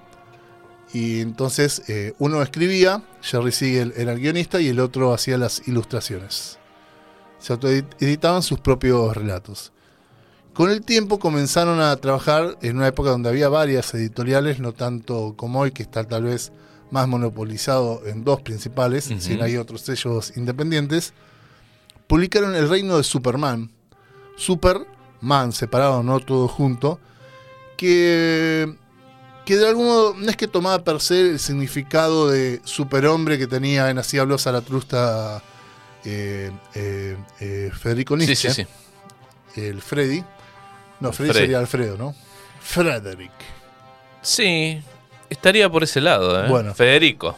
Tomaba Federico. elementos, algún pequeño elemento nomás de lo que es la figura del superhombre, no lo vamos a desarrollar, desarrollar acá porque no tiene mucho sentido. Y acabamos de tirar casi todo. Bien. Con Hulk, que no sabemos por qué está rodeado de historietas de DC, ¿no? Pero Está acá entre medio. entre medio. Y, y era un término que estaba muy en boga en ese momento, hablar del superhombre, de un hombre que sea muy superior a la, nor- a la norma, poderoso, fortachón, Alguien que nos salve, ¿no? que nos salve. Eh, porque además, discúlpame, discúlpame que improvise en vivo. no, bien. Pero vamos al contexto de la época, década del 30 en Estados Unidos, la Gran Depresión, mucha pobreza. Eh, me parece que, bueno, estaba eh, Roosevelt haciendo eso, ese resurgir y, y de, de Estados Unidos, una tremenda depresión ahí que arrancó la, se, década se apostó heavy mucho, metal. se apostó mucho a la creación de pequeñas salas de teatro en todos lados para que el público, el- los, los habitantes, eh, tuvieran una, algo eh, donde distraerse. Había de para la alta alcurnia y ha- había salas más para gente menor ingreso en el bolsillo. Por ejemplo, el Teatro de Vodevil tuvo su apogeo en gran parte, venía de antes, pero fue muy fuerte en una sala específica para la clase obrera. Pero no solamente porque venía el término superhombre con esta cuestión de Nietzsche, porque nadie se pone a leer Nietzsche y se lo pone a discutir en el café de la esquina, sino porque también venía de una obra de Bernard Shaw que hablaba de Man o, o Superman, pero también porque era un concepto que lamentablemente el nacionalsocialismo en esto de destruir simbologías y conceptos y arte tomó para la teoría del superhombre como el ser nacional, el que nos iba a salvar y quiénes eran los seres humanos, la raza superior y quiénes no. Y en ese sentido, como siendo dos, dos, eh, dos judíos, tomar la cuestión inspirada en el concepto de su- de superhombre desde otro lugar, había una cosa- cuestión como de reivindicación, ¿no? Bueno, ¿qué ocurría en el reino de, de Superman, que era su creación, o sea, Superman, porque estaba separado? Bueno, nos contaba la historia de un científico que agarra a un Juan de los Palotes, un ladrón de poca monta, que le inyecta una droga que le da superpoderes, sobre todo telepáticos, y este ladrón de poca monta, en vez de dedicarse a hacer el bien, se dedica a hacer el efecto contrario, y cuando se le van los poderes, cuando se acaba el efecto de la droga, se da cuenta de que vuelve a ser un don nadie. Esa es la historia de El reino de Superman. La digamos, el, el anticipo de lo que es eh, Ajá, Superman. Yo la leí escaneada en PDF y es muy divertida leerla, porque no la tengo en papel. obviamente. Humor eh, década del 30. Sí, pero también después, más adelante, la idea de esta cuestión del superhombre, vamos a ir, vamos a ir y, e ir y venir en el tiempo. También cuando empezaron a, che, esto está bueno más adelante para, mientras seguían con otros trabajos, está, está bueno para incorporar a otros personajes. También hay una influencia claramente de lo que era por la palabra eh, Tarzán de, de Rice Burroughs, porque superhombre era el tema que decía Jane cuando se lo cruza ahí en el medio de la selva Ah, africana. Mirá. Así que, y, y lo curioso, ellos eh, inauguraron algo que se llama taquerización, que tomó ese nombre mucho tiempo después, en función a, a, a una persona que usó, usó esta técnica, que es incluir en las dos últimas páginas del superhombre un nombre de una persona real como chiste interno, homenaje a alguien que ellos conocen en la vida, que aparecía haciendo lo que hacía que era un periodista. Ellos inauguraron antes que nadie la cuestión esta de taquerización que se llama eso de cuando uno menciona a alguien real a modo de homenaje o algo que aparece la persona en ese contexto de ficción a modo de- Ah. algunos con mayor protagonismo, otros con como personaje secundario o de fondo. Mire usted. Bien, después en, en esa época eh, eh, comenzaron a crear, eh, inspirados en un personaje que era una copia... Uh, el tema de Hans Zimmer para Hombre de Acero, Película del año 2015, por ahí. 2013. 2013. Acá 10 está. años ya tiene. Años. parece que fue ayer. Exactamente, 10 años. Un Superman que jubilaron hace poco, ¿no? Mm, Sí, Tu amigo. mm, sí. De- tengo muchas cosas para decir de esa persona. y ninguna es buena. Lo dejamos por un otro hashtag a nadie le importa. Exactamente. Excelente. Bueno, inspirados en este detective que era medio robo de, de Dick Tracy, recordemos una época de presión donde los protagonistas, los Ujú. héroes, no tenían problema en matar a su enemigo, era como al maleante, al criminal, todo. De hecho, Superman, eh, ese auto decís, no, Superman nunca mató a nadie. Mentira, en ese auto estaba, había unos que se ve en la tapa, los que habían secuestrado a una niña está haciendo pelota al auto, básicamente. Sí. No tenía problema en revolear a los ladrones al aire, torturarlos y después los iba a buscar cuando todavía no volaba, porque en su- sus primeras historias pegaba grandes saltos, algo que vemos en los dibujos viejos de 1940, que pegaba grandes saltos, no volaba. Después se fueron incorporando, ahora estamos hablando de un personaje de 85 años, Sí, sí, básicamente. tal cual. Bueno, dijeron, che, ¿por qué no hacemos que este personaje, en vez de ser malo, combata el crimen con superpoderes, que ayude? Y ahí empezaron a trabajar también eh, Slam Bradley, que era un detective que ellos crearon, que al día de hoy sigue en las historietas también, aparece muy de vez en cuando y que pudimos verlo en la primera temporada de, de la serie de Batwoman que hicieron hace muy poquito, todo cancelada en la tercera temporada, no por mi amigo, sino ya por bajo rating casi. Eso hay que decirlo. Porque si no, viste, te cancelan y ya decís, esto es porque. No, nada que ver. Bueno, pero no eran muy conocidos. No, se, no eran, como no eran conocidos estos dos estas dos personas, las ventas de sus proyectos, eh, ninguna editorial en ese momento se los aceptaba, no se los compraba. ¿Quiénes son ustedes? Entonces necesitaban tener un gran Y triunfo. como vos decís, había mucho.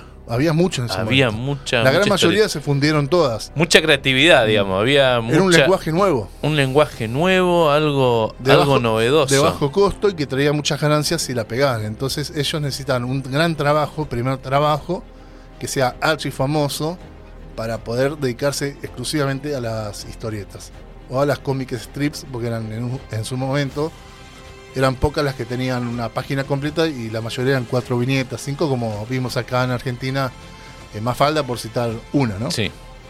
Bueno, se pelearon en un momento Schuster y Siegel por cuestiones que pasan en la vida misma, como nos va a ocurrir seguramente en algún momento nosotros mismos y acá seguramente en vivo, no sé, ¿viste? Claro, y seguramente después nos vamos a separar y va a quedar el programa Chivos y Expiatorios por otro Tal lado. cual, ¿no? ¿viste? Una cosa se va a pasar, Una cosas cosa que pasan en la vida. Bueno, Siegel comenzó a trabajar como guionista de la historieta de Fu Manchu, que los dibujos los tenía eh, Russell Keaton, y metió, empezó a meter como algún personaje que de algún modo podía tener alguna similitud con ese personaje que habían creado después del reino de Superman con, con Joe Schuster. Y este era un hombre, al contrario de lo que hacían, era un hombre que venía del, del futuro y combatía el crimen también, porque Fu Manchu era un malo, combatía el crimen con sus superpoderes que venía del futuro el chabón. Después comenzó, eh, después de eso como fracasó, y después de arreglarse ya con, de- después de esta crisis de que tuvo con el propio Joe Schuster, se juntaron y dijeron, che, no, hagamos de nuevo este personaje porque, está- porque estaba presente, siempre en algún lado estaba presente a ser este superhéroe que combatía el crimen Volvamos. con sus superpoderes. Hagámoslo. Recor- vos lo dijiste muy bien, década de la depresión, la gente necesitaba algo en qué creer, Sí. básicamente. Y ahí empezaron a tirar el origen básico, Krypton. Venía de un planeta de Krypton. Eh, en algún momento, vos sabés que en algún momento esto es muy, es muy divertido. es- eso no estaba y era el origen de este personaje. Era, era de la Tierra y su, y era su padre. Estaba la Tierra a punto de colapsar y lo mandaba al, al pasado para que pudiera hacer algo y salvar eh, a la Tierra de su destino final. Algo que en algunos elementos tomaron en una Ah, mira qué interesante. Viajaban en el tiempo. en una novela gráfica que vamos a citar en un próximo programa que no la traje hoy para no excederme en verborragia.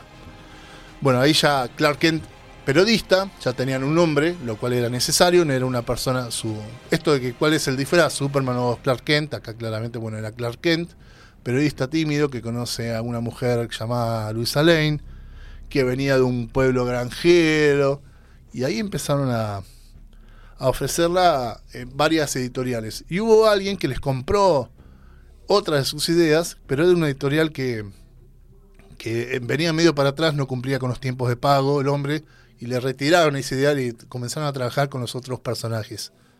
Por más que el tipo le terminaba pagando, efectivamente, le decía, yo les compré la idea, pero les dio cosita, viste, vendérsela a este hombre porque a ver si se arruinaba su gran obra maestra, Claro, claro. que no todavía no tenían una gran obra maestra.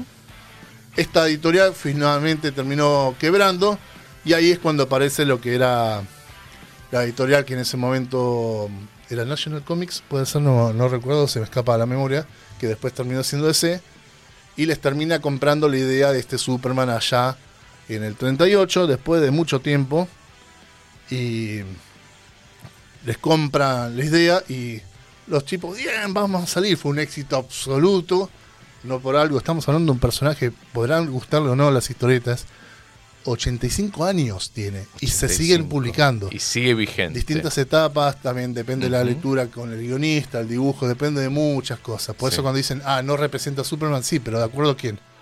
¿Qué escritor? A lo que a vos te parece que es Superman, a lo que a vos te parece que significa Superman, viste, Sí, tenés sí. esa gente. De, acor- a- ¿Acorde a quién?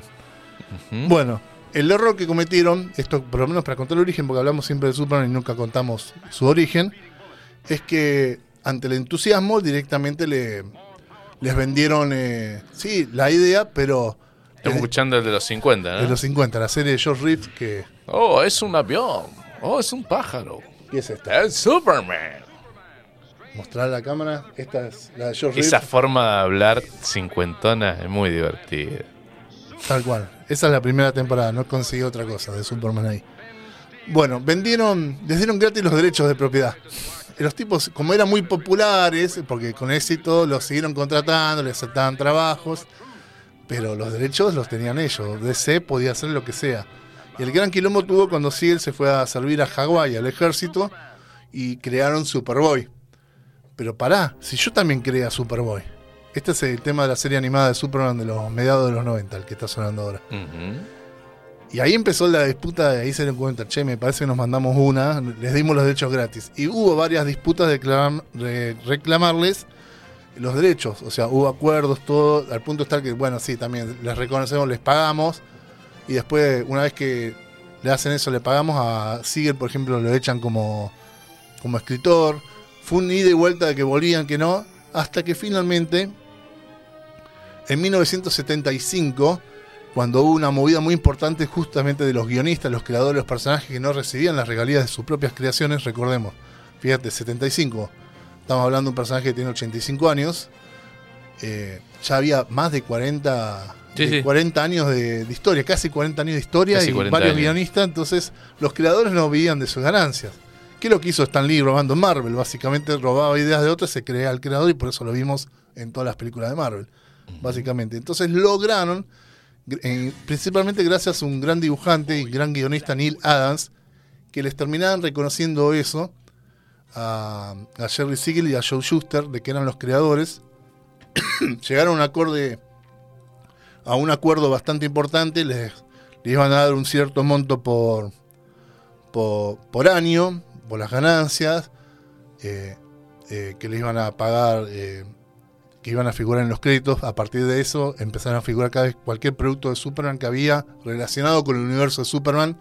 Tenía que figurar Superman creado por Jerry Siegel y Joe Schuster, a cambio de que los derechos sean de la propia editorial. Cuando fallecieron los dos, se llegó a un nuevo acuerdo para los herederos que estos iban a ma- mantener a futuro. Ajá. Todo gracias, en gran parte, si bien había algunos acuerdos, como mencionamos, gracias a Neil Adams, y no me voy a cansar de decirlo porque se puso, Hizo justicia. se puso al pie del, firme al pie del cañón. Que es algo Hizo que justicia. pasó similar con Batman, para citar a otro gran personaje, con, con Bob Kane, que era como el único figurado, no figuraba eh, el dibujante. Eso recién se resolvió hace pocos años. de Bill Finger. Y Bill Finger fue el que le dio la, la figura. ¿Vos viste alguna vez la imagen del, sub- del Batman original que yo la posteé, que es un asco? Y la figura de, Ba- de Batman que hoy por hoy conocemos es gracias a Bill Finger. Cambió obviamente el Sí, diseño a lo largo. Estamos hablando de un personaje que tiene 84 años, cumplidos este año. Pero el cierto icono arranca A de ahí, partir ¿no? de ahora, fuerte. gracias a esa movida similar, se hizo finalmente se hizo justicia nuevamente de poner en cualquier cosa relacionada con Batman. Batman fue creado por Bob Kane y Bill Finger. La Liga de la Justicia. ¿Y sabes cuál fue la primera película en la que figura eso? ¿Cuál? Batman vs Superman. Ah, mira. Batman vs Superman. Es la primera película en que fi- eh, figura el crédito completo. Interesante. Que yo recomiendo, como te dije, ver el, el Sí. Ultimate Edition, que es la edición extendida. Porque si te quedas con el cine, que bueno, ya fue, fue muy vapuleada al pedo. Ujú. innecesariamente, porque no es una película mala, es una muy buena película para lo que es la esencia, ¿no? No me representa el Batman que yo quiero, no me representa el Superman, no, es para la esencia. Y como sabemos que la gente que se queja de las películas superhéroes a veces habla, Dirigida por Zack Snyder, Zack Snyder. chapó, me levanto, me paro y aplaudo de pie. Quien supo interpretar eh, a estos la esencia, no, realmente, realmente la pone. Pero mucha gente hoy por hoy es fanática de las películas de superhéroes. Esto lo digo yo a título personal, me hago cargo de lo que digo. No puedo decir eh, para mí tal cosa como si fuera un hecho certero. Es que mucha gente es fan de los personajes más por las adaptaciones que por tener un largo recorrido en DC. Como mencionamos en esa que trajimos de la, la otra historia del universo de DC, ¿te acordás? Sí.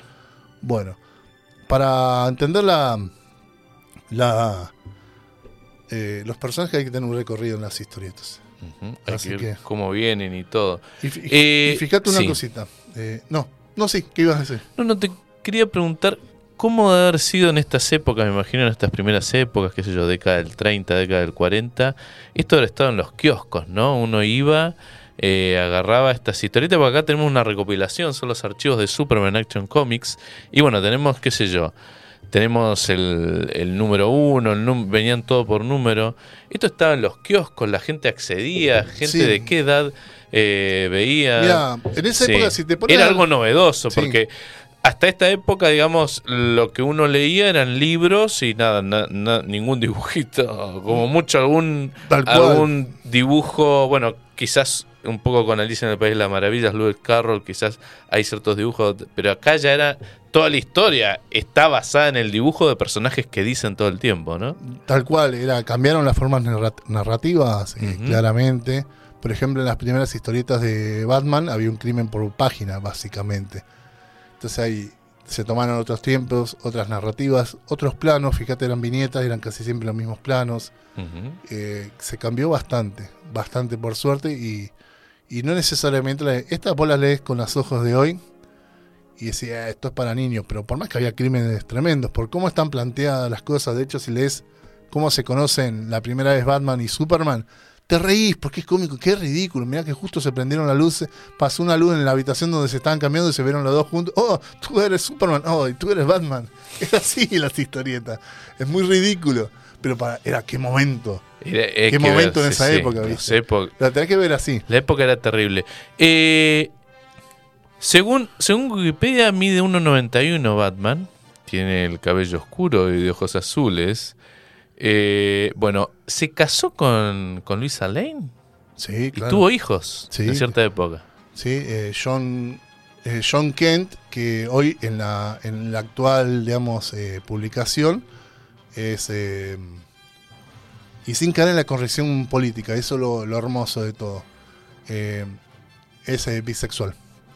El hijo de... Que está tomando ahora lo que están haciendo es pasar el legado a sus hijos. eh, poco a poco los personajes siguen como personajes, pero están tomando las postas, sus hijos que es algo que DC siempre ha hecho, la cuestión del legado, pero poco a poco ganando más, más peso, teniendo sus propias publicaciones. Y lo digo no por corrección política, porque está escrito de una forma tan natural, tan cotidiana y tan hermosa que decís, ah, qué bueno, mirá. Tom Taylor me parece hoy por hoy uno de los mejores guionistas que hay en historietas. Con el tiempo a Superman le dieron eh, superpoderes, como vos decías, saltaba. De repente voló. De repente esta visión de, de- de lo electromagnético, la visión infrarroja, ¿no? Como que fue agarrando cada vez más poderes para hacerlo más espectacular, ¿no? Tal cual. Según pasan los tiempos, imagino según avanzaba la ciencia. Visión de rayos X, o sea, cada vez iba avanzando la ciencia y este tipo iba como acompañando las épocas. Sí, también en eso de acompañar las épocas eh, es lo mismo que pasa con Capitán América. Vos te quedás con la versión simplista de Capitán América y decís, este es pro yankee y todo eso. Sí, bueno, se llama Capitán América, hermano. ¿Qué quiere? Pero Capitán América fue creado antes de la Segunda Guerra Mundial y la concluye en plena guerra- Segunda Guerra Mundial. Después reaparece en los 60 de la mano de Stan Lee cuando en, en Los Vengadores. Eh, retoman esos 20, que me parece una buena idea. 15 años después, de pronto retomaron un personaje que ya estaba muerto, lo retoman y quedó perfecto. Pero acá en esto, acorde a los tiempos, también las algunas aventuras, por ejemplo, a veces peleaban con cualquier enemigo que era de Europa del Este durante la Guerra Fría, o los comunistas, todas esas cuestiones es- estaban, pero era lo que se pensaba en ese momento. Claro, ese momento. son los pensamientos de la época y a veces se usa para ello. Obvio, pero fíjate el punto tal de que por eso hay algunos que dicen que cómic y historieta es lo mismo. No, señores, es lo mismo. Es exactamente lo mismo. Lo mismo que cómics, Sí, sí, sí. historietas, tebeos, manga. Tal hay cual. estilos narrativos, pero cual. se sigue siendo lo mismo. Pero lo que tiene Superman actualmente, que es lo que me preocupa también del que está a cargo ahora de destruir el universo cinematográfico de DC, es que le pone el lema viejo, que es eh, y un y por el sueño americano. Si pones eh, cuál es el moto o el eslogan, ahí lo vas a tener completo. Porque hace dos años, Jim Lee, que es el actual jefe capanga de las historietas, le cambió el sueño americano por un mejor mañana. ¿Qué me decías buscar? Eh, lema de Superman. Ponerle por, por el sueño americano te va a salir para que le leas Sí, sí, sí. Y a mí eso me pareció mucho mejor, porque en ese sentido, si toman, por más que haya vuelto el que está a cargo ahora de destruir el universo cinematográfico de DC, Eh, pero con lo que ya dijo, puede ser que se trabaje más en función a demostrar por lo menos un Superman que dé algo de esperanza. Que no, él dijo una cosa que me pasó muy, muy, muy ingenua y muy naif de demostrar que la bondad no está pasada de moda. Está perfecto, yo coincido con eso. Pero no me pongas un Superman Boy Scout que tuvimos 75 años, un Superman Boy Scout, hasta que llegó el Superman de Zack Snyder interpretado por el gran Henry Cavill. Mira, acá me sale. eh, la editorial de cómics eh, decidió eh, cambiar el lema. La verdad, la justicia y el estilo de vida estadounidense. The American Way of Life. Eh, American Way of Life por un mejor mañana. Y bueno, ahí, por lo que yo escuché en ese de, de, de la peli de, de los, los 50, 50, la de George Reeves. aparecía ahí American Dream, ¿no? Sí. Como- pasa que después de la de, después de lo que fue la Segunda Guerra Mundial, Estados Unidos ganador y era como, oh, Estados Unidos es el paraíso, ven a tener el sueño de vida, es tu sueño americano. Eh, pero bueno, era como más o menos, fue, fue usado según las distintas épocas. Tal cual. Es así. Y yo acá traje algunas cosas que no las vamos a hablar, mencionar todas porque estamos pronto a terminar el programa. Quiero dar una lectura. Eso te quería decir además, ¿qué, qué trajiste acá traje el esta noche? Traje, vamos a mencionar eso, pero me quiero detener en esta y en una frase de, de aquella que está por ahí. Es el Blu-ray de Superman, el hombre, eh, el hombre de acero. Tengo la trilogía de Zack Snyder, la tengo completa, incluso la edición extendida. Lamentablemente también tengo en Blu-ray la que vimos en cine que no tiene nada que ver con la visión original. La trilogía de Zack Snyder, ¿qué sería? El Eh, hombre de acero, eh, Batman vs. Superman, Ultimate Edition, sobre todo la otra también. eh, y la Liga. y Liga de la Justicia, que es un corte de cuatro horas. Que Nada que, ver tremendo. con, nada que ver con el que vieron, que se vio en cines que decís, No, no, no. no, nada que ver.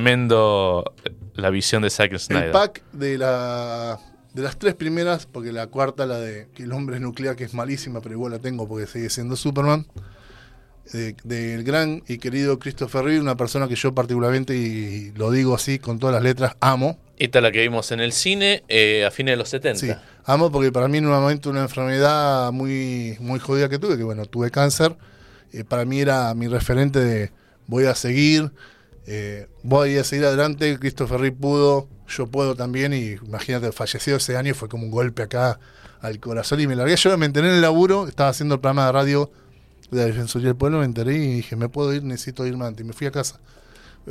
Ese nivel de ñoñaje tengo, pero No, pero es, tremendo. Y tremendo esto, bueno, que altos actores. Estaba Marlon Brando, Jim Hackman, o sea, además de Christopher Reeve, ¿no? Y también tengo el corte director de la, de la segunda de Superman, porque la primera y la segunda la filmaron juntas, prácticamente, y en el proceso lo echaron a Richard Donner, los productores, y hicieron esa película de que es más larga, y el corte director es por lejos superior, y muchos de esos huecos argumentales que había en la película no te explicaban, en el corte director no están. Ah, tremendo.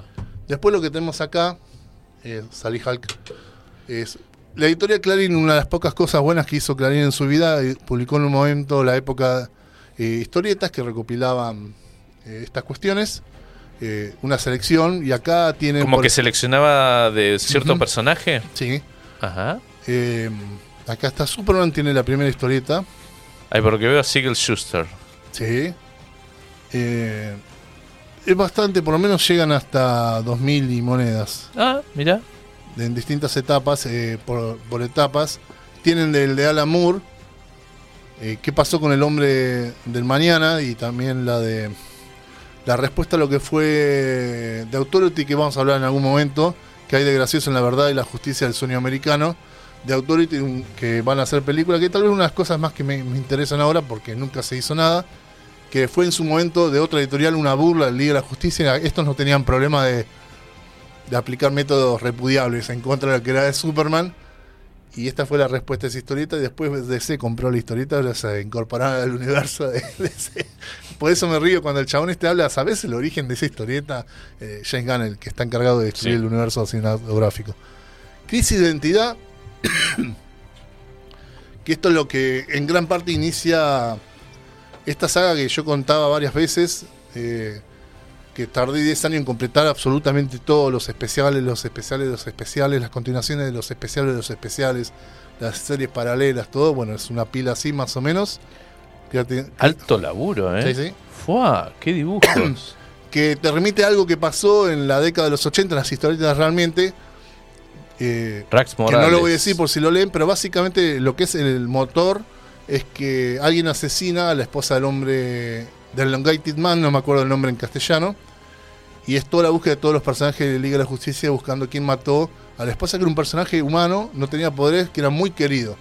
Y gracias a esa búsqueda, que eh, piensan que era uno el culpable, eh, se termina revelando que había un oscuro secreto hace por lo menos 20, 30 años, eh, que a- po- ponía en jeque a la Liga de la Justicia. Y justamente la saga, Crisis Infinita, nos, nos pone a todos peleados por la, esa decisión que habían tomado algunos y que a Superman le habían ocultado porque le habían lavado la cabeza también, a propósito, para que se olvidara de eso.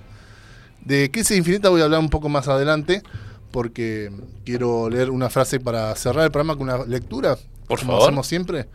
Bueno, acá también traje esta que es, eh, es una recopilación de los 50 años. Se publicó cuando Superman cumplió...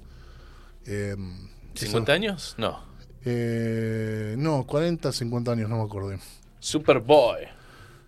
Sí, tal cual. Y bueno, y esta, para ya entrar en detalles y ir La finalizando. tenés en inglés. Sí, sí, esa la tengo en inglés. ah, pará. Y esta la traje acá solamente para Crisis en Tierras Infinitas, solamente para vanagloriarme que tengo el autógrafo del guionista. solamente la traje por eso. El Walkman. Mark Wolfman. Ok. Así que. Comic Con 2015, 6 de noviembre, el día de mi cumpleaños. Wolfman. ¿Esa es la foto que tenés? No. Sí, el señor ese de barbita es ese. Eh, bueno, Superman las cuatro estaciones la hizo el mismo equipo creativo de El Largo Halloween y Victoria Oscura de Batman.